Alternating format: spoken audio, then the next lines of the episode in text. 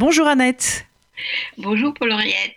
Eh bien, ce qui me frappe ce matin quand j'essaie de faire une revue de presse pour vous, c'est justement la non-information.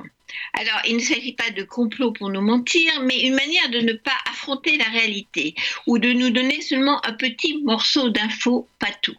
Je commence avec l'histoire de ces marins français qui sortent de plusieurs mois sous l'eau, enfermés dans un sous-marin, sans savoir qu'il y a une épidémie mondiale, parce que leur famille avait ordre de leur mentir pour ne pas les stresser. Donc les femmes racontaient comment les enfants allaient à l'école, etc., quand en réalité elles étaient confinées avec des mômes. Ensuite, on a appris à ces marins la vérité deux jours avant leur sortie du sous-marin et leur retour à la maison pour qu'ils aient le temps de digérer les nouvelles.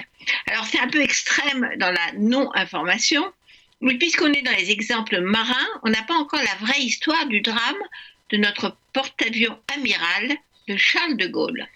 L'armée finit par reconnaître qu'il y a au moins 668 infectés, probablement plus, et non 50 marins, comme elle disait au départ, et que euh, l'armée n'a envoyé qu'une équipe de santé sur le porte-avions le 8 avril.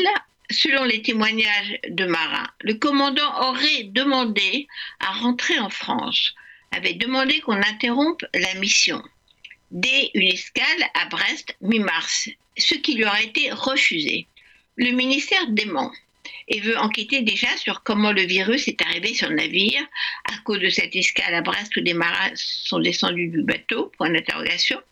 Quand la question est évidemment, l'armée a-t-elle mal réagi? Et qui dit la vérité aujourd'hui En tout cas, la ministre va répondre tout à l'heure aux questions des députés à l'Assemblée nationale. Brouillard autour du porte-avions nucléaire et de la Grande Muette, mais aussi dans la communication officielle du gouvernement civil, tous les soirs à la télévision. Le directeur général de la santé nous donne en direct des chiffres, vrais bien sûr, de l'épidémie. Mais c'est le packaging de l'info qui est enveloppé dans une bulle rassurante. On insiste sur la diminution des arrivées de malades à l'hôpital, un signe positif, et on termine par l'énormité qui glisse enfin quand on passe à table ou qu'on va applaudir les soignants sur notre balcon. On a presque 18 000 morts du coronavirus en France pour comparer 4 000 seulement en Allemagne. Après quelques semaines, le ministère a fini par additionner les morts à l'hôpital et les morts derrière les murs des EHPAD, encore les chiffres de tous ces anonymes morts chez eux. En attendant qu'on arrive alors au chiffre terrible de 20 000 morts, qui est plus très loin des 22 000 morts en Italie. Mais surtout, on n'est pas catastrophé que chaque jour, 400 ou 500 Français vont mourir du Covid dans nos hôpitaux. Ça ne fait plus les titres de la presse qui suit le gouvernement en se réjouissant d'un plateau qui ne gonfle plus, au lieu de regarder en face une situation ahurissante dans un pays comme la France. Et pour terminer dans un brouillard vraiment épais, qu'on peut appeler obscurité, les dirigeants occidentaux, Trump d'abord mais maintenant Macron, pointent du doigt la Chine dans sa gestion de l'épidémie. Il y a manifestement des choses qui se sont passées qu'on ne sait pas, dit Emmanuel Macron dans une interview au Financial Times de Londres. Mensonge des officiels chinois qui ont commencé par jeter en prison les premiers médecins qui lancent l'alerte. Les Chinois auraient ensuite tardé à confiner Wuhan pour que le virus atteigne le monde occidental, peut-être. Ils annoncent aujourd'hui qu'il y aurait 1300 morts supplémentaires à Wuhan, là d'où est partie l'épidémie peut-être à cause des chauves-souris vendues sur le marché de la ville ou du labo local qui étudiait le phénomène. En tout cas, il va falloir du temps pour dissiper ces brouillards, pour faire l'histoire. Et j'espère les journalistes vont pouvoir poser des questions et même avoir des réponses. Et pour euh, une minute nostalgique sur euh, l'été 65 en France, on va évidemment écouter Aline de Christophe.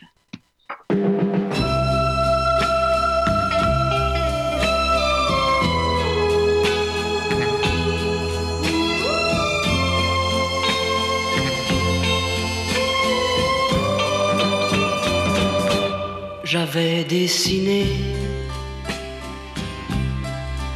sur le sable son doux visage qui me souriait. Puis il a plu sur cette plage, dans cet orage, elle a disparu.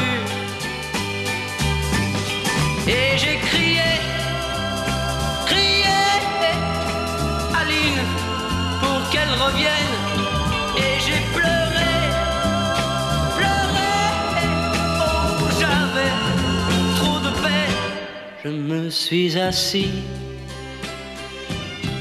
auprès de son âme.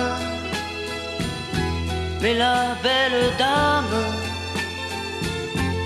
s'était enfuie.